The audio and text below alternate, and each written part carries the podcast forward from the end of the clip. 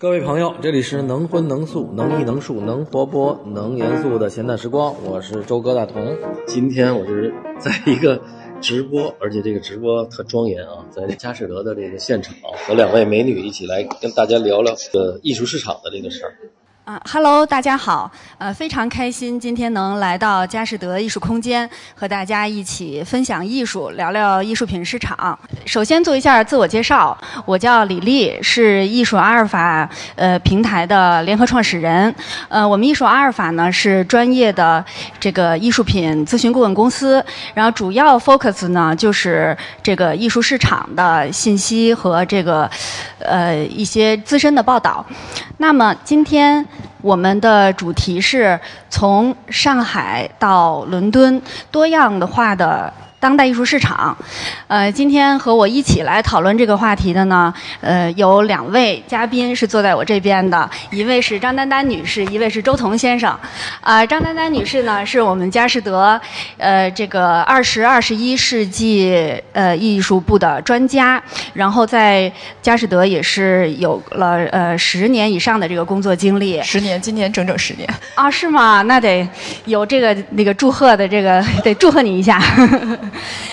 然后周彤先生呢，是我们业内十分熟悉的，呃，这个资深的收藏家。然后他现在呢，还是一档播客节目的主播啊，叫闲谈时光。所以现在的身份还是一个艺术播主的身份。啊，那么我们现在就正式开始今天的话题。啊，呃，我想先从我们这次沙龙的这个题目开始，就是从上海到伦敦多样化的当代艺术市场。我想这个题目呢，它的前半句就非常有深意，因为。上海和伦呃，上海和伦敦把这两个城市现在并置起来，呃，就非常有意思。因为伦敦它是一个老牌儿的呃艺术城市，呃，每年的这个艺术品的交易量和交易额都是比较巨大的。然后上海呢，现在又是一个蒸蒸日上的一个新型的这种艺术品市场，无论是博览会还是画廊，都是呃非常那个非常在快速的发展的，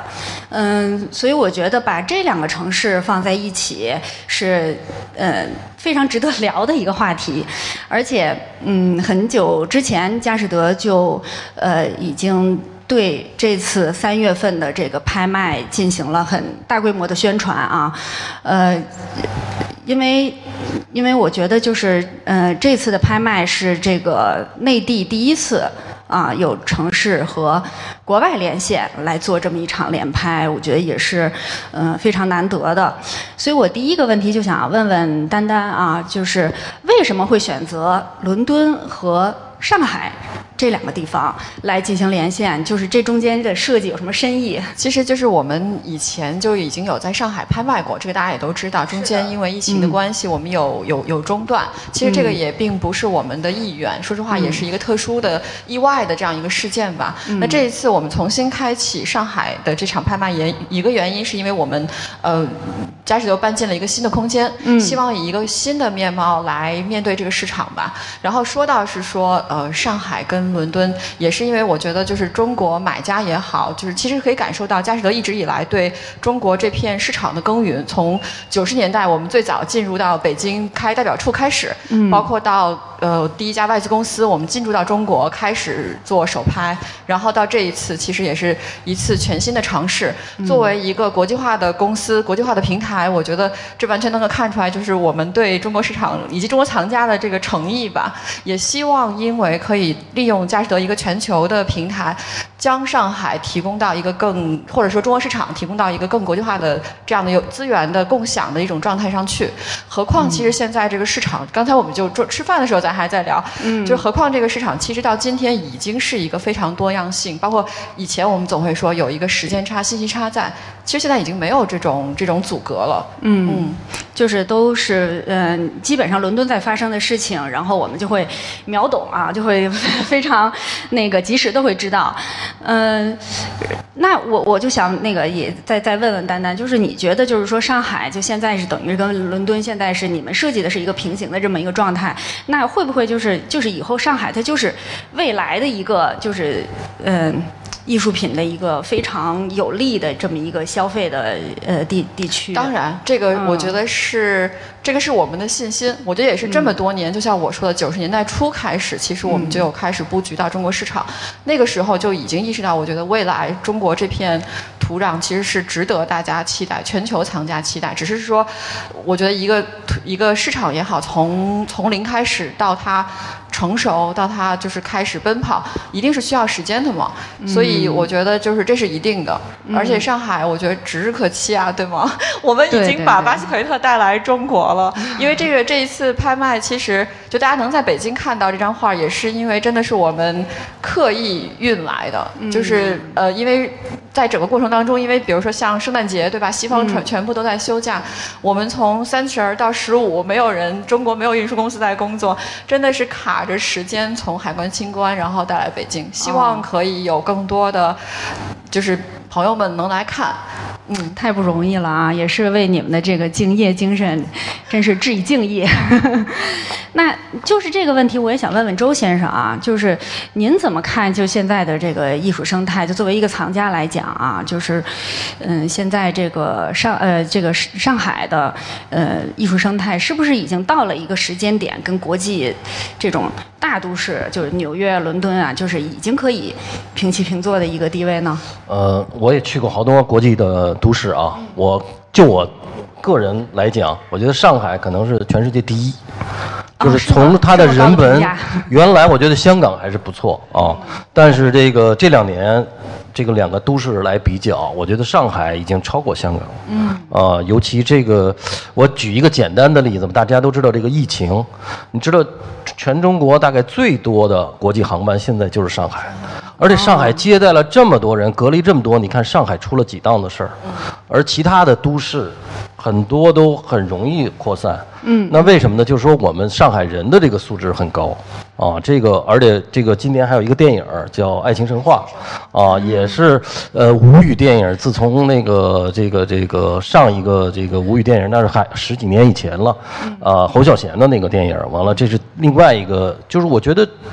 无语这个事儿，已经变成一个大家看完了，我我反正特别高兴。嗯，啊，就是它是一个，呃，虽然是一个我们讲一个方言，但是你听的时候，它其实那种那种从太湖啊最早的那种留下来那种文化，啊，完了一直几千年嘛，这个到今天，所以我觉得佳士得有这个魄力在上海，而不是香港来办这个联展，呃而且我觉得是一个非常重要的一个信号。嗯，呃，我认为咱们今天二零二二年哈，这个咱们是二月二十二，啊，完了九个二嘛，还是什么阴历的也是二哈，呃，能够一个历史的时刻见证这个这个这个事儿，其实是一个很重要的。为什么呢？我就觉得，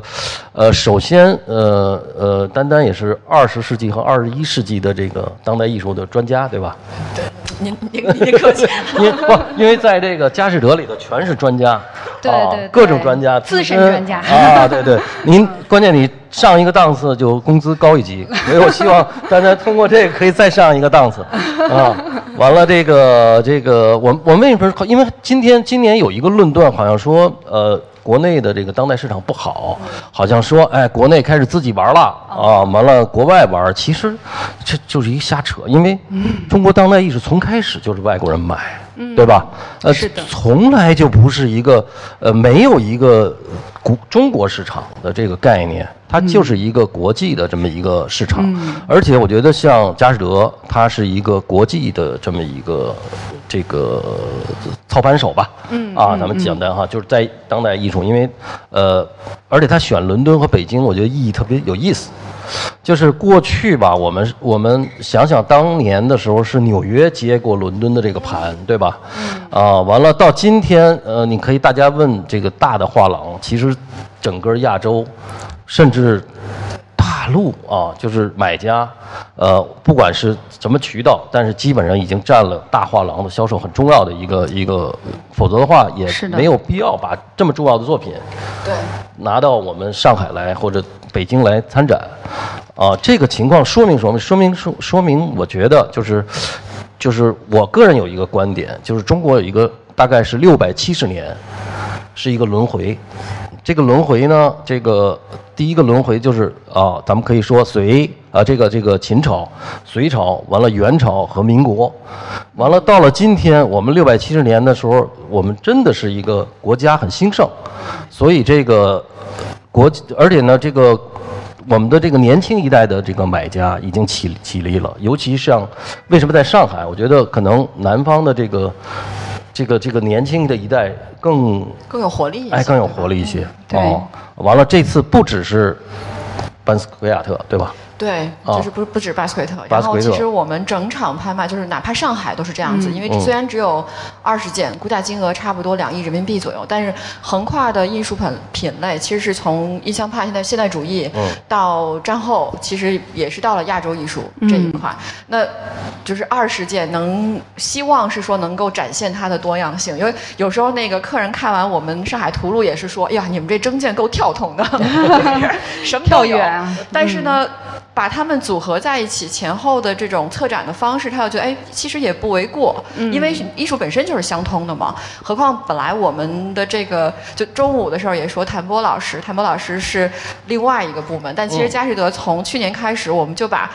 整个佳士得内部最庞大的三个跟绘画相关的主，就是三个部门打通成一个。其实他也是在提前的在思考这个问题，就是说我们老说艺术是无国界的这种无无边界的方式。它更多的是一种创造性的理念，或者是视觉上的一种共享。那我觉得就是，其实是以这样，希望是以这样的一场拍卖的状态，能够呈现给大家，是一个无国界的艺术。对，而且现在藏家也是开始跨品类在买东西哈，就是有些呃这个印象派的藏家现在也在买当代，也在买这个呃像长月啊、赵无极啊，是这种类型的。呃，那我我想现在哈就是。大家肯定进到这个房间，首先注意的就是我背后这张大画啊，呃，巴斯奎特的这个特别震撼的叫《领导者》，这也是你们这次带过来北京预展的唯一的一张作品哈。唯一一件。我就想问一下，就是为一为为什么就是这个是唯一的一张，就是为什么不是别人？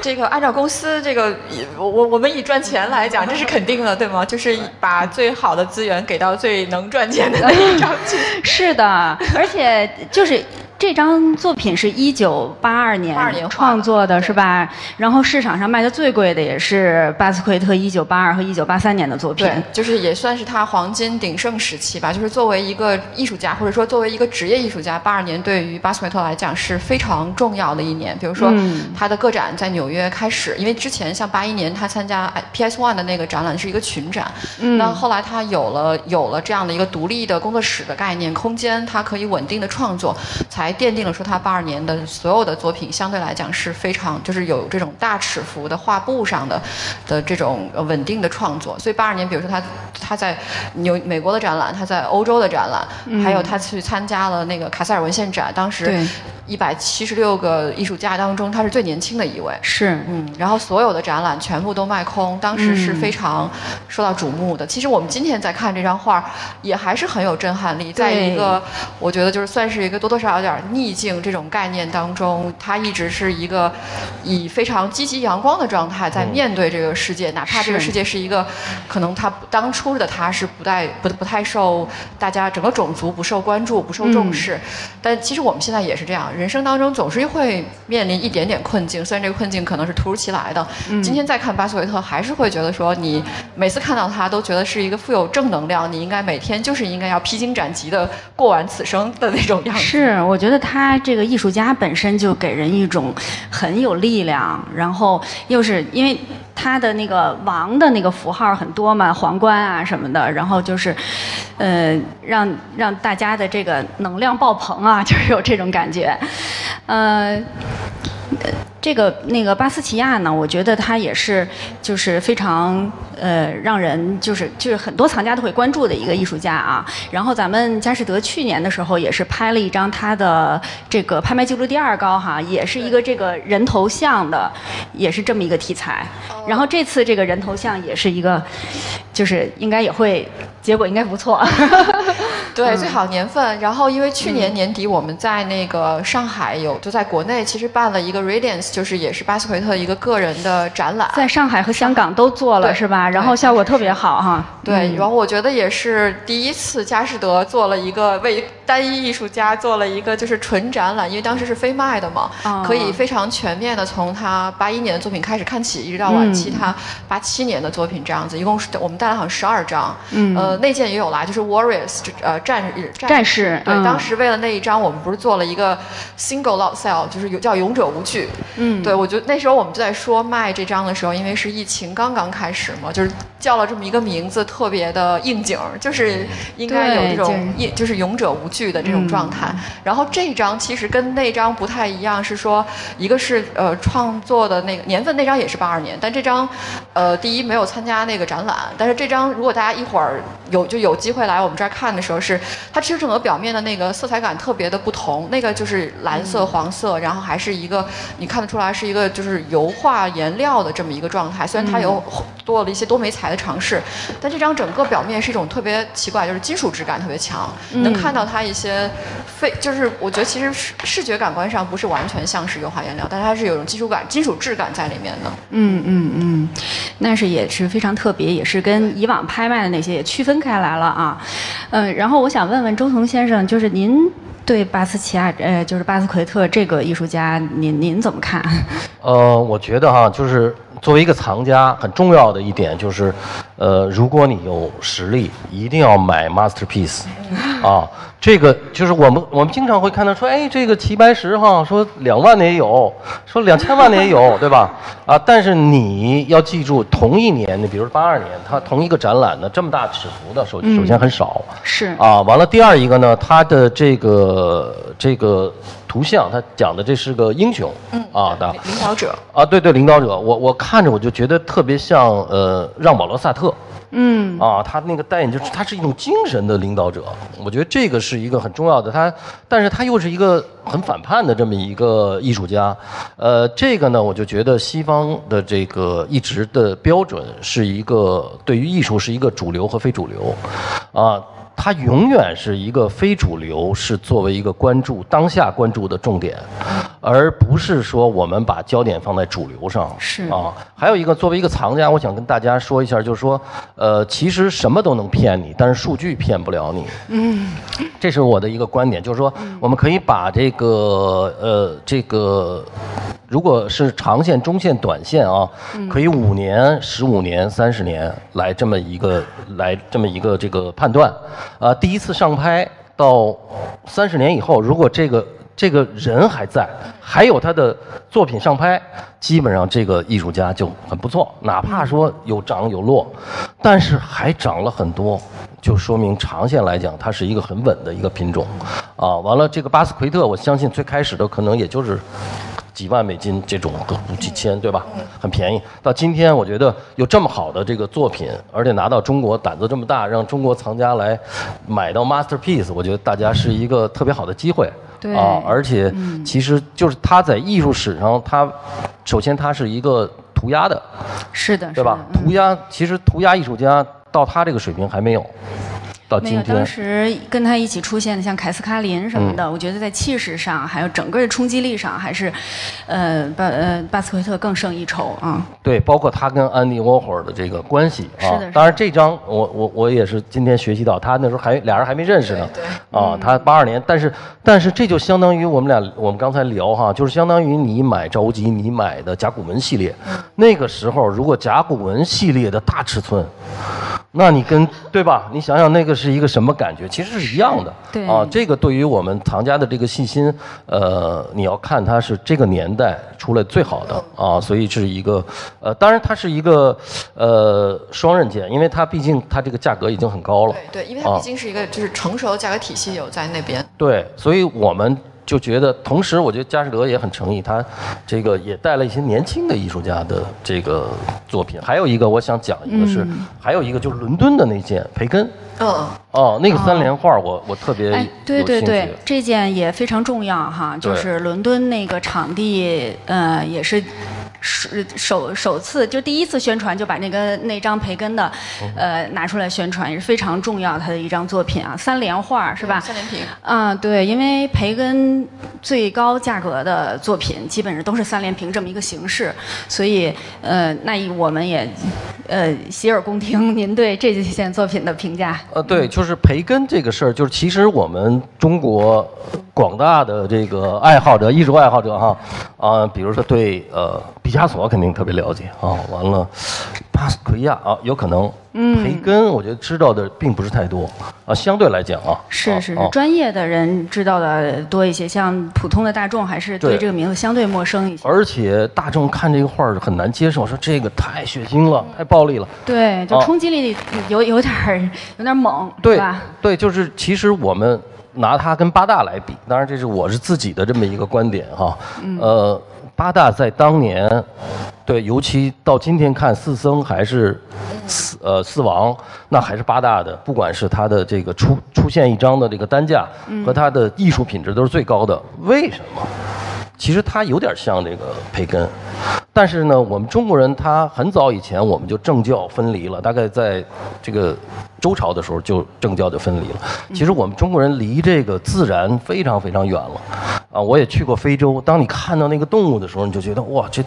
这太就我们家养个猫那是个动物，那你真看那个狮子在那个边上哈，那个老虎就猎兽的那种血腥的那个场面，我们完全已经不知道了。嗯，但是。艺术是这样，就是他艺术家他在对于培根来讲，他把这个动物作为他的一个血腥，对吧？还还有一个宗教，包括一个宗教的脱离，他把这个我们恰恰是我们人生对美的体验。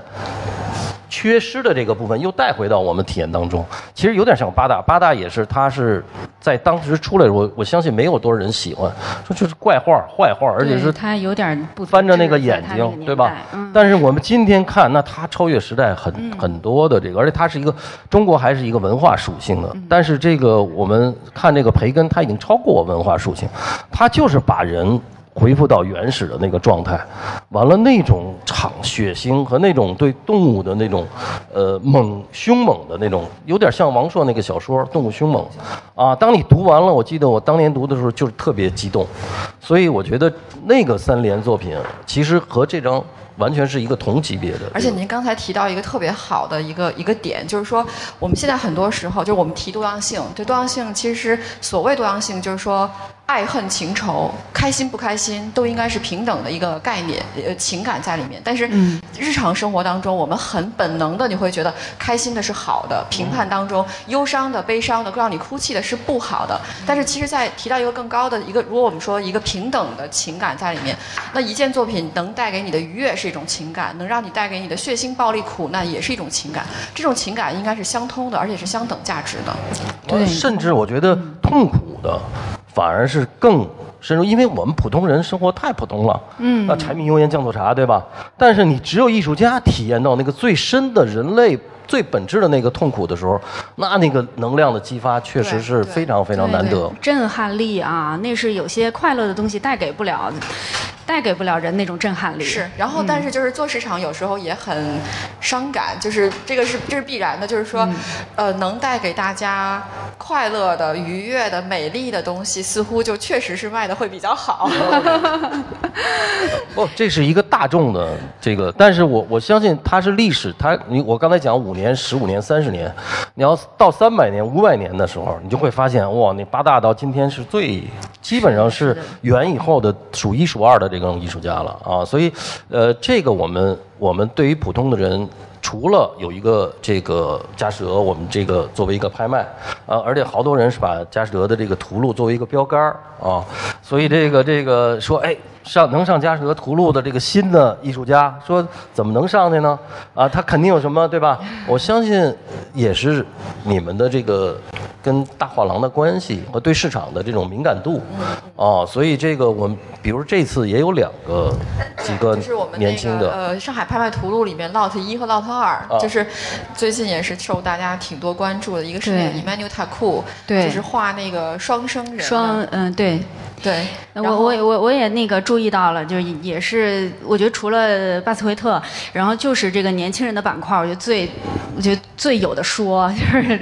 因为呃，无论是国外的拍卖，还是这个咱们那个大陆的拍卖，很多呃专场都是把这个呃年轻人放到最前面啊，然后就会拍的特别好，然后一下能从估价然后上去好好多倍啊，就一下这个场子就热起来了。然后就是我想就是也请丹丹介绍一下，就这次咱们带来的这个年轻人啊，你刚才说的这两位。然后我我觉得就是其实大家都在说什么中国一直在内卷，但是其实因为疫情的关系，我感觉全世界的经济体稍稍好一点点的，国土将阔一点点的，他们都在内卷。嗯，就不然的话，因为大家以前很难看到说我们，呃，夜场拍卖图录里面你会有很多的年轻艺术家，可能我们就是中规中矩，对吧？就是过都是大咖，对，过千万英镑的这种重量级的艺术家，然后历史上非常有名，艺术史当中非常有名的艺术家。嗯，那现在慢慢我们也会带来更多的新鲜血液，就是其实从纽约、伦敦到上海到香港，其实都是这样子。呃，我觉得不仅仅是说，就有些时候客人们也会说说啊，是不是你们特意为上海市场就是投放了这样的艺术家？其实我说的不是，就是如果我们如果举以这两位艺术家为例的话，其实他们俩到伦敦到纽约都会一样，都会卖的非常非常好。就是这两位艺术家在国外的受众也是很多，也是非常好，因为他们在画廊其实也卖的还不错。不然的话，我觉得作为一个二级市场的的的机构，我们没有必要在二级市场上也卖这样的艺术家，对吧？就是其实邓明在他，因为我们卖的就是稀缺性嘛。那其实，在进入到二级市场的时候，就是要么确实是在价格上有稀缺性，要么就是物品本身的这种尺寸，然后它的画面的精致度，它也是有它的稀缺性在。比如像那个 Emmanuel 太库，确实在画廊是就真的很难买。那他其实作为一个黑人的艺术家，他其实也是少数族裔。我们说对，符合这个政治正确的，对现在的这个潮流也好，政治正确的这个要求也好，嗯，是能让在一个就是国际化的平台，上海对吧？我们也能看到这样的艺术家，而且他的那个绘画的风格还是蛮有他自己的语言在，就是他一直是这种双生体的状态，然后展现的是一个少数族裔的一个现代社会的精神精神的这种呃生活生活方式，包括后面我们那个 Lotte 是一个女性的波兰艺术家，那个现在也非常难找，在对，而且他好像是也是高古轩和这个埃米莱西代理的哈，也是非常一一就是一级的画廊在。然后他的绘画当中其实也有涵盖了很多这种古典主义的追溯在里面，给了他很多的灵感和源泉，包括他对人像肖像的这种重新的诠释，其实有跨越整个时空的概念在里面的。然后我觉得也是为什么那个好就是大家喜欢吧，因为一个确实是女性，她有她对色彩的和细节的敏感度在里面，然后又加上她对艺术史的这种回顾，就比较容易引起大家的共鸣。那也真的是确实在艺术市场上比较难找就是了。嗯嗯。然后我也注意到咱们这个年轻艺术家的板块也包括了咱们内地的艺术家啊，黄宇星、叶凌汉这样的名字。那我想就是对于内地的这些藏家，你呃这个艺术家，你们是如何选择的？就是呃，对，其实一直以来，我觉得我们还是有关注，也希望，其实是这样。我觉得我们非常希望中国的艺术家也可以在国际平台上继续的占有他的一定的地位。这个我觉得也是我们整个这个团队亚洲团队的希望。所以也是为什么我们一直非常关注中国的艺术家，老中青其实都是我们都很关注。是的，是的。从艺术史上有回顾的，然后包括年轻的这一块，那他们两个，我觉得也是因为就是我们刚刚在香港的夜场。拍卖卖那个黄雨欣，他的七条屏也确实卖得非常好，然后得到了大家很多的这种关注。何况黄雨欣最近这几年的，就是作品的质量，我们上拍的作品的质量，其实也选择的是蛮谨慎的。虽然说市场其实价格有在往前走，但我觉得我们估价还是蛮保守的。对，我觉得你们年轻人的估价都都是低于市场价挺多的，所以我就是我我在这里也是 宣传一下价格，就是特别的有吸引力。我我觉得这是我。看这个就是嘉蛇啊，嘉蛇这个画册的时候。感受也是这样的，呃，你每回看你都觉得，哎呦，这估价很低啊，对呀，然后，但是其实它是一个策略，其实它是一个双刃剑。对于藏家来讲，你有没有胆量去试这个低价，对吧？但是作为拍卖行，当然它低价它肯定能够成交啊，这是一个它的选择。但是同时呢，我们，呃，在这个回到这个这个年轻的这个板块哈，呃，我觉得这几年我要想，我也想提醒一个，这个这是一个短线的这么一个思维，大家要注意。呃，风向在变啊。就是比如说我们第一代的那个起来的那个时候，啊，大家回想起来，一下就是由很很便宜上升到好几千万。您是说就是中国艺术市场，就咱们内地的这些，就现在呃算是呃市场中间的这种就八五后嘛，那当时那个那个当时有那么一个对啊，在刚开始的时候，其实也是大家非常新鲜的这么对这些名字啊。对，我就是想提醒一下，就是藏家，就是说这个事儿呢，就是它在短线来讲，你可能买了就挣钱，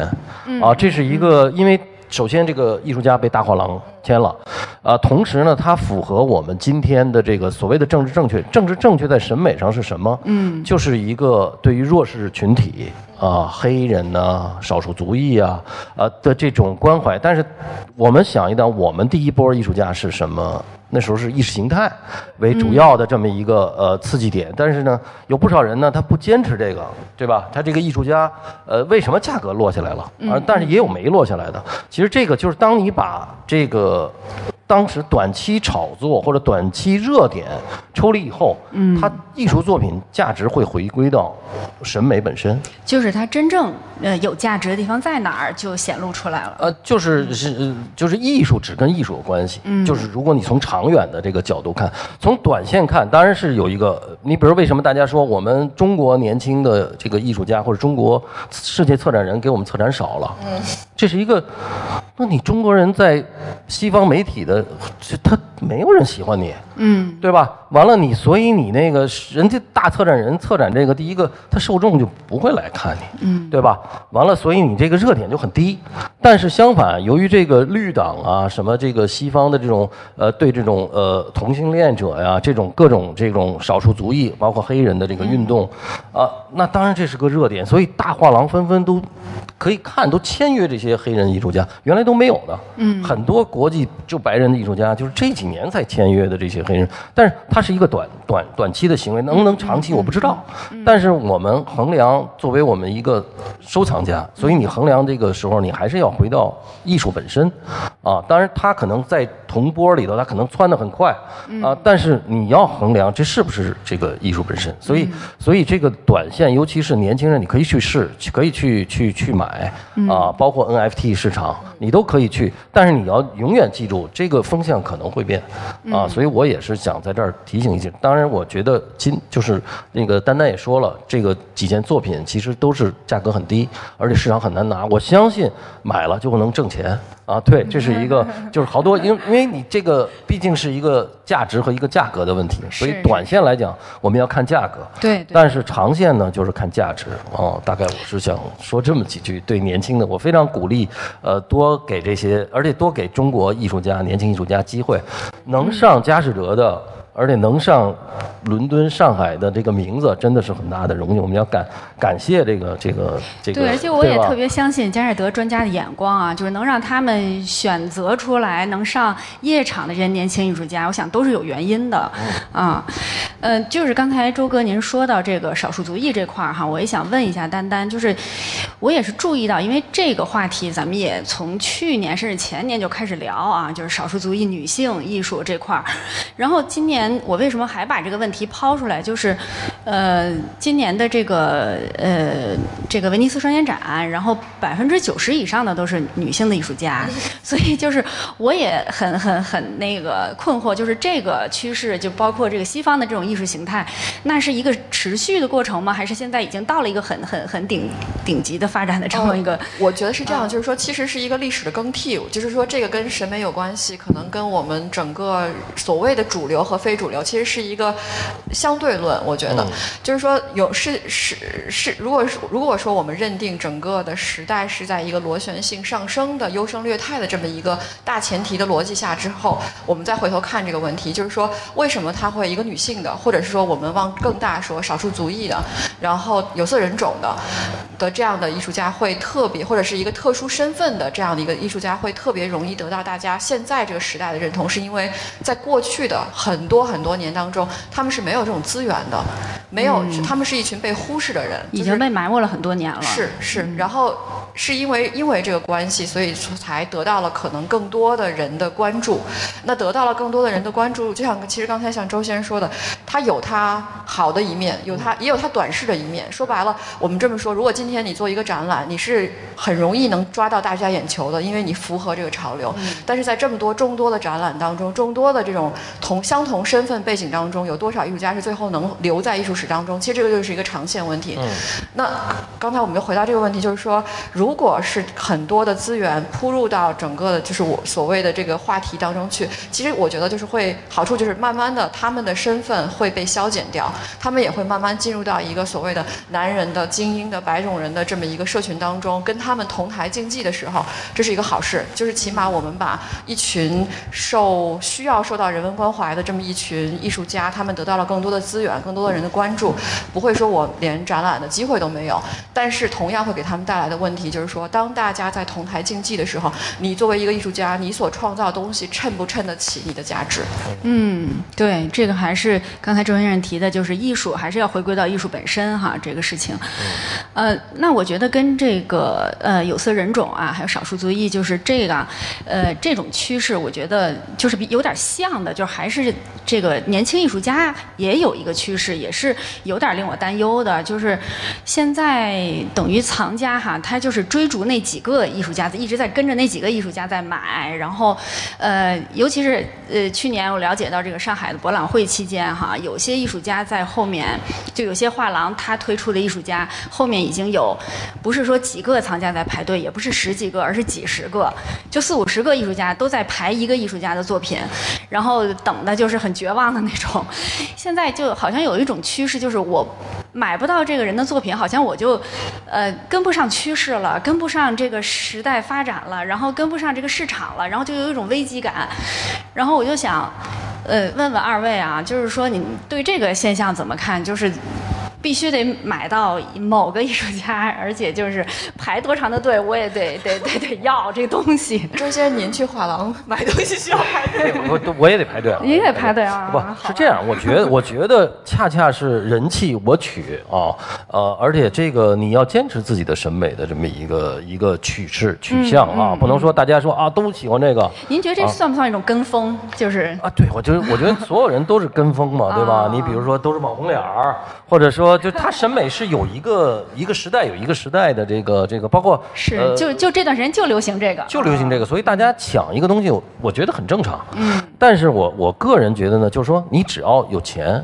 呃，不一定在在就是肯定能买到。嗯，对吧？这是第一个。第二一个，你可能再下点功夫，你可能买到的不见得比这个更差的一个啊。包括我们，我们刚才讲少数族裔这个是，其实我更看好女性艺术家这块。嗯，为什么呢？因为妇女就占了咱们一半嘛，一半人是妇女，对吧？是。完了，但是你看看艺术家的比例来讲，其实为什么对于少数族裔和对女性艺术家这么投入重大关注？其实确实是低估，而且是很多大艺术家的老婆都是他的老婆。但是其实他两好多作品是两个人的，包括咱们看那个罗丹那个电影，对对吧？他他的那个克罗戴尔那个比他更对啊，更加那个更有激情。是是是。但是确实，而且这么多年，就是欧美也一样，就是男性主导的这个艺术的这种市场也好。太时间太长了，嗯，所以在这个这个相对来讲，比如你比如说安妮斯马丁哈，就是我记得在佩斯，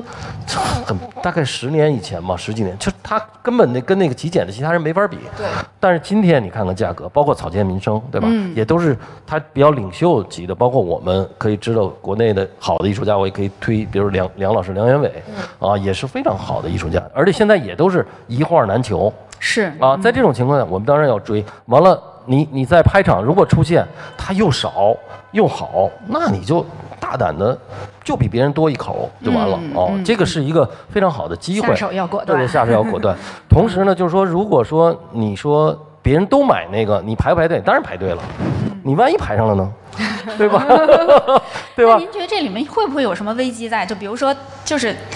这个是不是买人太多，或者是怎么样？因为你有时候一个东西太火爆了，然后你就会有点，哎呀，它到底是是不是有这么好？就，哎，就会有这种。为什么排队？你比如说黄雨萱啊，他摊价一直一手就很便宜。那你能排上了，你就直接就黄回家数钱。黄雨欣我不怀疑啊，对这个是他就是这个绝对意思啊，绝对配得啊，就这个意思。但是同时呢，我我个人认为，只要是排队的事儿，嗯，基本上短期看都不会吃亏。嗯嗯，对吧？因为有那么多人背书，都都跟那完了。第二一个，你得靠耳朵。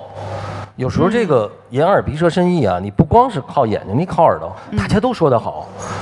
哎，那他肯定有他的原因啊，对，他肯定有原因，所以你能排上买，那就买了，就看，就是你就捞上了，踏踏实实的。踏踏实实的。但是呢，我们也不能说我只买这些，那那你就跟着别人买呗，对吧？对，因为我觉得您收藏还是特别有您自己的一个分析的一个思路在里面。对，啊因为我比较关注在东亚抽象这块哦就是我自己的在研究这个，包括这个东亚抽象怎么跟西方的抽象是不一样的，而且这一块我我个人觉得，其实包括这一次我们见到林寿宇啊，这件作品也很好，对啊，其实林寿宇现在是一个又一个低潮，好像经过上一次的呃一轮的这个波段，好像又下了一点儿。因为我最开始看林寿宇就是看佳士得呃。香港的那个，那五万块到十五万吧，当时我当时看，是是我说这谁呀？我说不知道啊，就这这画的真好，当时也也没敢买，不知道。就如果现在回想起来，当时你就下决心就买了，但是后来发现，再回头研究，它确实是在这个整个亚洲人这个极简主义，它是一个非常非常呃稀少的一个案例，对吧？对对，包括我我曾经推荐过山口长男，嗯啊，在当时也出来的时候也是很便宜的，但是后来现在看山口长男的已经在日本的呃抽象的已经领军了，在这种情况下，就是你，我觉得作为一个藏家啊，呃，而且刚才咱们提到，就是说我们今天是。二十件作品，拉了那么大一个跨度，其实就是我们中国的现状。我们今天的中国的审美是现代主义，后现代主义 或者叫当代，完了印象派、后印象派、野兽派，包括范东根的这个野兽派啊，都在一起。其实我们今天的艺术家，呃，也是在某一个领域，因为西方基本上都给你展现了这个过程，嗯，图像的这个过程，它每一个图像的流派，它都有这么一个范式。我们真正深入进去研究，完了你去。你去发，比如我现在做策展，有一个小伙子叫孟德宇，他是从佛罗伦萨啊学了十年吧，将近八年回来，他就是研究这个立体主义这块，很便宜。就作为一个新的艺术家，刚到一级市场呢，他没排队，大家随时都可以买。而恰恰我就是我当然不是说这个这个在这个事儿上是不是给加德佳士得啊，但是佳士得他已经是一个很高的，但是确实是有很多的机会。是啊，所以我们不需要呃，都得去排队，你排不着，你买个。你你跟着周哥买，对吧？或者跟着李丽买，呃，丹丹，对吧？其实，比如说你们二大阿尔法，你们那么多文章，对吧？呃，那么多介绍，那你多学习，它其实市场的机会很多。对，我觉得藏家的这个自身的素养也得提高哈，也得去多看书、多学习、多去逛画廊，啊，然后多呃有自己的一些分析，然后多跟大家聊哈，从这当中呃找到就是有利于自己的信息，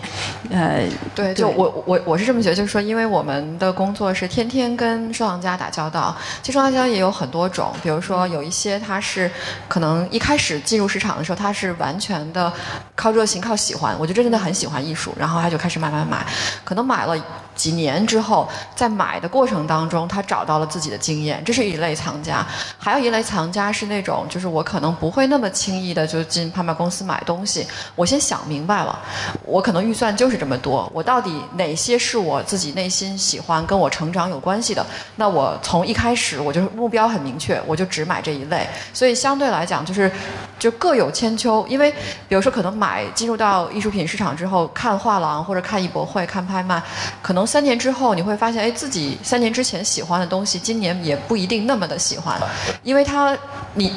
我觉得大家在进步嘛，审美也在进步，时代也在更替。那其实呃，到今天喜欢的是什么？啊所以就是就说白了，我们才有生意做嘛，对吧？嗯，对对对，然后我还有一个有点尖锐的问题想问一下周哥哈，就是你有没有说，因为因为有些人他会问我哈，说就是。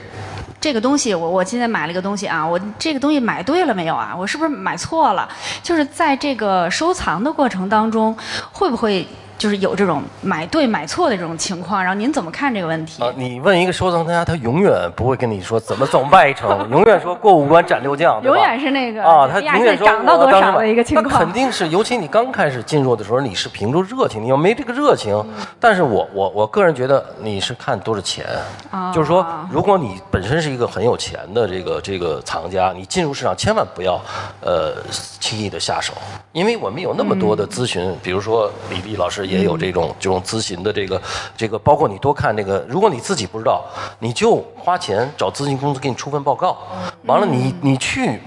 认真的挑选，嗯，但是对于我们中层的藏家，比如说他就说，哎，我每年有一个固定的这么这个钱，想买一个，呃，想买进入这个市场，那你可以呃定一个目标，你比如我就喜欢印象派，嗯，这个印象派的作品基本上是一个保值和慢慢缓慢升值的，因为全世界大家都喜欢莫奈，对。啊，对吧？这个家里有一睡莲，你永远睡得踏实觉，啊，对吧？完了，但是因为莫奈也有很多的很，莫奈同时你买不起，它有 Sicily，对吧？啊，还有这个雷诺啊或者其他的，你整个这个潮流里头，包括我们今天说的这个范东根，他是一个呃野兽派的这个野兽派，大家知道很少。对你喜欢马蒂斯买不起，你买个范东根，对吧？我就觉得还是大家有一个别 别就说像没头苍蝇似的，说我今儿他们那儿热，我蹦过去了，啊，你可能买一张那儿好，为什么？我觉得中国其实当代挺痛苦的，就是我们很多第一代当代艺术的藏家到今天找不着了，因为他们都买在了高点上，完了就是你回家看着这个，特生气，嗯，完了，但是你怎么办？因为当时是冲昏了头脑，所以我们今天我们就是说，呃，已经有那么多专家，我们自己去分析这个市场，去分析数据，对，数据不会，呃，这个给你呃说任何的错误的话，尤其是看你是一个，就像，呃，其实我好多人也问我说你是稳健投资者还是激进投资者，对吧？啊，其实你在这个艺术市场也是一样，你先问问你自己到底是一个什么投资者。你如果是一个激进的，那你有了钱。快钱你就过两年转手就卖掉，对吧？嗯，呃你别自己变成套牢了，对吧？这这我觉得是一个，但是你说自己买错了，那买错了就买错了呗，因为你还要买对的时候，你总得算总账。如果你过十年你算的全是买错，你我劝你真的别来买这个东西。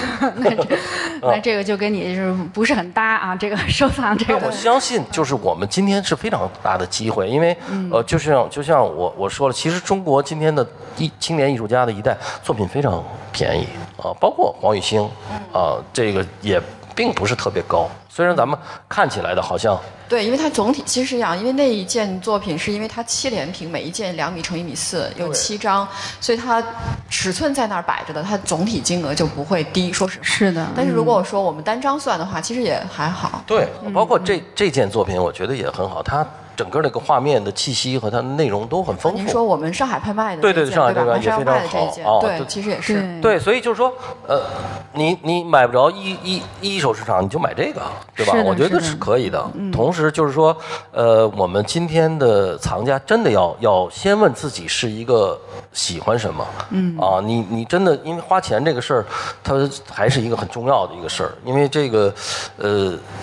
这个如果你真的买错了，其实你以后。对于你以后，那当然短线啊，你买错几件没事儿，但是你要建立一个自己的这么一个系统哎，系统啊，还是很重要的。对，其实而且佳士得也提供这样的服务呀，就是我们因为收买家的买家佣金嘛，对吗？百分之二十五，有空请谭波老师吃吃饭，这个对谭老师也是提供这样的服务的呀。对，请你吃吃饭什么的就全搞懂了。对对，经常我跟你讲，就是你比如想约丹丹哈，嗯啊，很难约，你得提前约，因为他这个。安排的日日程表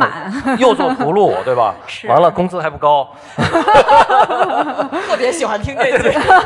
还得伺候这些特别难受。因为我觉得大部分的藏家，尤其今天啊，到了今天，其实年轻人，我我们年轻人就是，尤其金融的圈的人特别多啊。这些金融圈的这些，呃，第一个他们都有留学背景，所以为什么我觉得，呃，中国这一代人，年轻的这一代人，他们基本上跟世界是同步的啊。所以他们，你真的不用看，他们所有比你知道的可能还详细啊。所以这个。确实是。其实我觉得语言就是这一代藏家的语言本身的这种界限，其实也是为什么现在市场多样性的一个原因。嗯，确实是，比如说呃，很多大多数都是受过西方教育，然后他这个语言能力特别好。因为像以前书籍它没有那么多书籍，就是全部被汉化过来的。那现在就是他们的这个阅读能力，有些时候是比我们还可怕的。嗯，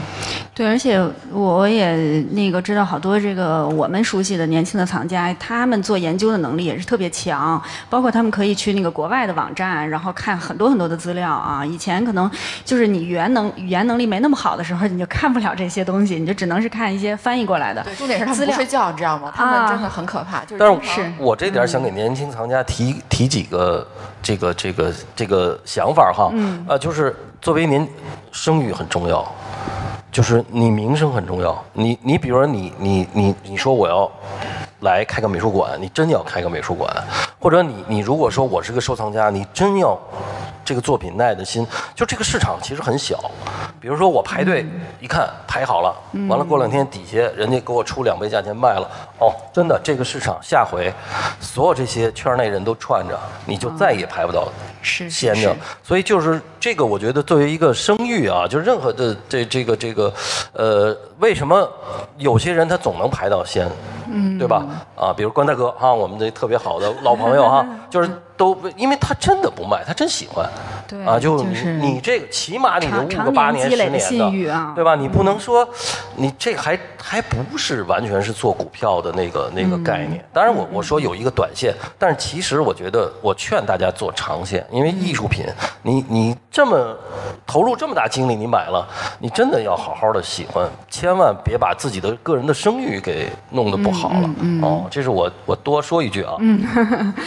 然后我还。还那个就是注意到哈，你们这次咱们这次图录里面，就是不但有这个年轻艺术家，然后这这种像巴斯奎特这样的顶级艺术家，然后还有一些就是咱们的传统项目是吧？还有像赵无极啊、朱德群啊这样的艺术家。然后这次的这个赵无极也是特别的特别，就是就是不太一样啊。然后他是一个画海的一个题材，而且他有一个自己的名字，就是相对来讲是他算是晚年的时候的作品，因为一般情况下。我们可能更多的还是卖，就像刚才周先生说，甲骨文时期，或者是六十年代这样子，就大尺幅，可能五千万以上这样的作品。这次是一个晚年的作品。然后对，带到上海来这件就是非常特殊。然后一个是他确实有一个确切他自己名字，因为他当时在创作的时候是确实是受了那一片海的。感染，感染，对。然后我觉得就是大海本身是有它很多的魅力，白天看、晚上看，嗯，都是不一样。可能白天是一个非常热情、灿烂、阳光的这样一种状态，晚上又是一个神秘、深邃，然后面对重重危机，他会有这种感觉在里面。所以其实他画海的这个主题也蛮特别的。然后加上他晚年，其实他晚，大家可以有空来看上海来看那件作品，因为我们没有带来北京。晚期的时候的赵无极，其实跟呃他年轻。时候赵无极的绘画方法是完全不同的，因为有些藏家会提出这样的质疑，就是说，好像他岁数大了，他画不动了这样子。确实是你不能要求一个七十岁的老人家家跟一个正值旺年的男性的绘画工作者，你用这种力量相提并论。但我觉得晚年的时候，无论他的心境、修为，或者是说他对材料本身的这种细腻的运用，他会更成熟。那其实他整体晚年的作品在细节处理上是会比，就是如果我们说是前后层。数这样来讲的话，会比早年的作品更细腻一些。因为年轻时候，比如我们说六十年代的作品，它你我们能非常明确的看到，就是一种力量感、速度感在整个画面当中。但是晚期的作品更多的是像我说的，营造的一种空间跟氛围，然后它会在很小的一个方寸之内，把它的复杂性上提高。嗯，所以我觉得这件作品是非常独特的。然后说到这个二十世纪艺术哈，然后我现在也有一个有点困惑的问题，就是呃，因为这个市场。现在除了赵无极、朱德群呀、常玉呀，像这样比较耳熟能详的名字，就是其他二十世纪的艺术家，好像现在都有一个就是比较就是沉默的这么一个状态啊。所以我想问问二位，就是既然咱们都在提这个艺术品的多样性啊、多样化的艺术市场，那么这一块艺术家，您现在怎么看它的市场？是？周先先说，周先二十世纪说的非常好呀。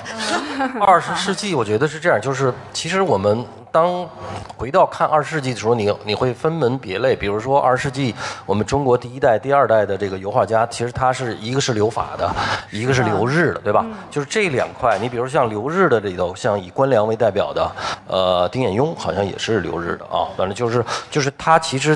他们的明明确的好的作品，其实现在是一个非常值得入场的这么一个，价位，很少能啊。出现在市场上，但是其实出现在市场上，它的价钱也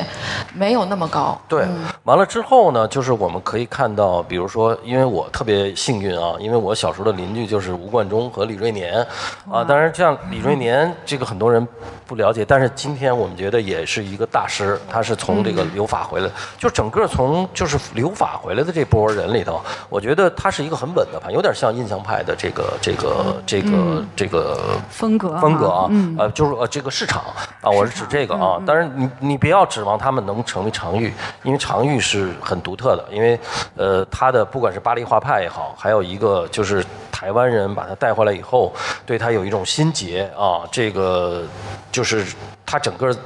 这个这个他的绘画的这个内容风貌很独特，但我觉得大部分其他的这个二十世纪的这些呃个人风貌比较差一点儿，就是他很多看很像，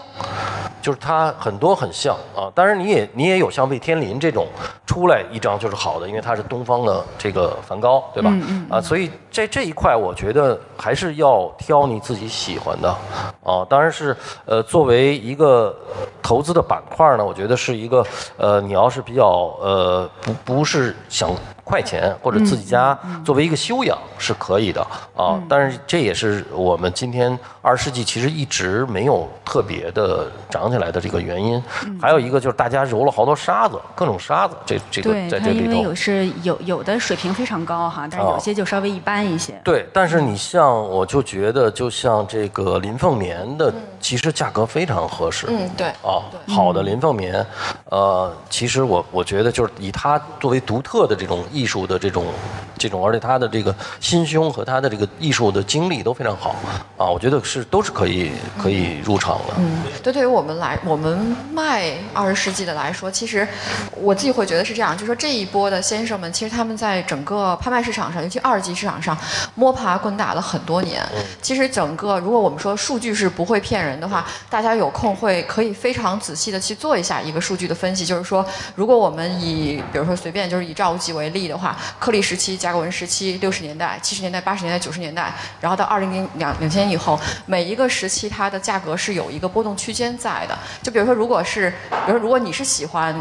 赵无极或者是喜欢林寿宇的这样的一个藏家，等它到跌到它是有一个阵痛期在，比如说它高点，如果你觉得哦太高了，可能并不是我追求的，那现在到了一个低谷的时候，其实你是可以有机会稍花比较少的代价买到一张自己比较喜欢的作品。对，呃，你比如说还有一些我们真的不知道的，或者比如像呃呃这个曾佑和，嗯，非常好的艺术家。那他的画儿特别的难找。对，但是但是经常会出现流拍啊，对吧？这个就是呃这些非常重要的艺术家，呃，而且包括在这个英国的这个美术史的写写中国美术史，都是有大名的这种，这很少的这种艺术家，反而我们今天关注的并不是特别高啊。其实我们在这个时候，我们就是人气我举，或者你要适合在这个沙子里头找金子的时候，其实你还是可以发现到非常好的买点。对，然后啊但是就像您说的，这一波艺术家就是一个是看运气能不能找得到自己喜欢的，另外一个就是要也要看，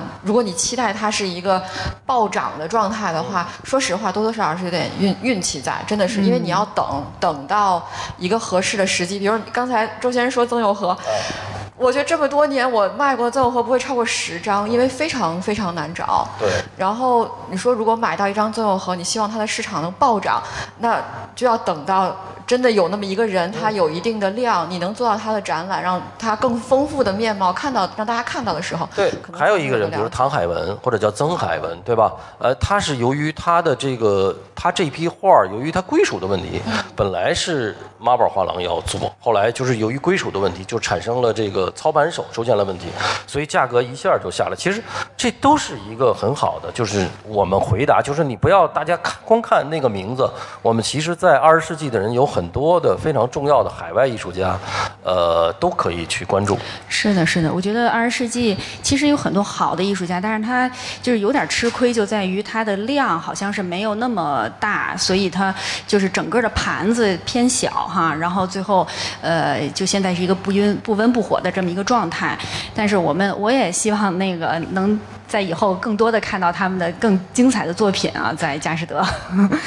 呃，然后我想，呃，这个那个周哥今天是一个那个这个藏家啊，然后然后丹丹又是一个专家，然后你们对这个藏家群体，就是这个亚洲的藏家群体，然后内地的这个藏家群体现在怎么看？因为呃。就是现在等于是把呃这个伦敦和呃上海做的做了这么一个连线嘛，然后等于是把这两边的藏家现在就开始对话了，所以我觉得就是将来的这么一个呃趋势，是不是内地的藏家的话语权会越来越高，然后整个亚洲的这个话语权也会也。越来越好这样的一个情况呢？丹丹说了，没有，我们当然希望是这样，而且以我们公司内部购买的情况来讲，就是中国内地藏家的购买量，还有这个就是金额上来讲，整体金额上来讲，我们其实一这么多年一直是逐步增加的。哎，我看你们的就是那个分析报告上面写着，就是内地好像今年已经超过香港地区了，第一，第一，啊，第一名。对，所以就是就会会会有这个疑问。我觉得。第一个啊，就是我我最开始就讲了，比如说今天这是一个历史时刻啊，这个伦敦跟上海啊，就是开始，完了其实也是说明我们中国的这些呃有识之士吧，啊，就是我们看到的西方的艺术，我们不仅仅是就知道印象派，日本人其实比中国人要差，就是就是他那些人，其实他当时就是买了印象派，就是他这波其实，而且他基本上没有延续，到了今天他没有跟上，而为什么中国起来呢？我觉得就是第一个是我们年轻，啊，完了，而且我们的富二代已经成长了，啊，的富可能都有富三代了，啊，这边有海外留学背景的时候，他们的视野，而且能够把，呃，像如果这张能够留在国内，我我相信这个再过十年、二十年以后，呃，包括培培根的那个，如果是中国买家能够买，其实我们会看到他们会给我们。子孙留下很灿烂的这个这个世界的这种这个这个佳作，而我们不别老仅仅看我们什么亚洲人呢、华人呢？当然，东亚是一个中日韩是一个盘子啊，是一个大板块。但是我们要站到更高层次的去看，其实我们已经有了可以跟世界其他的这些藏家可以 PK 的。所以我鼓励大家，这种对于这种 masterpiece，而且又是在美术史上已经成名的，你真的是应该努力的去为我们后一代去赶快努力的下单。嗯。嗯。然后我觉得今天咱们那个时间也差不多了，然后但是我也有一个问题啊，因为呃现在咱们也是艺术市场，马上就要呃就今年各个活动也都要上了，然后各这种拍卖就要开始了，这么一个起始的阶段，我想就因为我在外面跟朋友聊天，也都会问他们这么个问题，然后我今天也想呃问问二位，就是你们怎么看今年的艺术品市场？就是它是一个更往上走的进步的趋势呢，还是会有一些波动？还是怎么样的？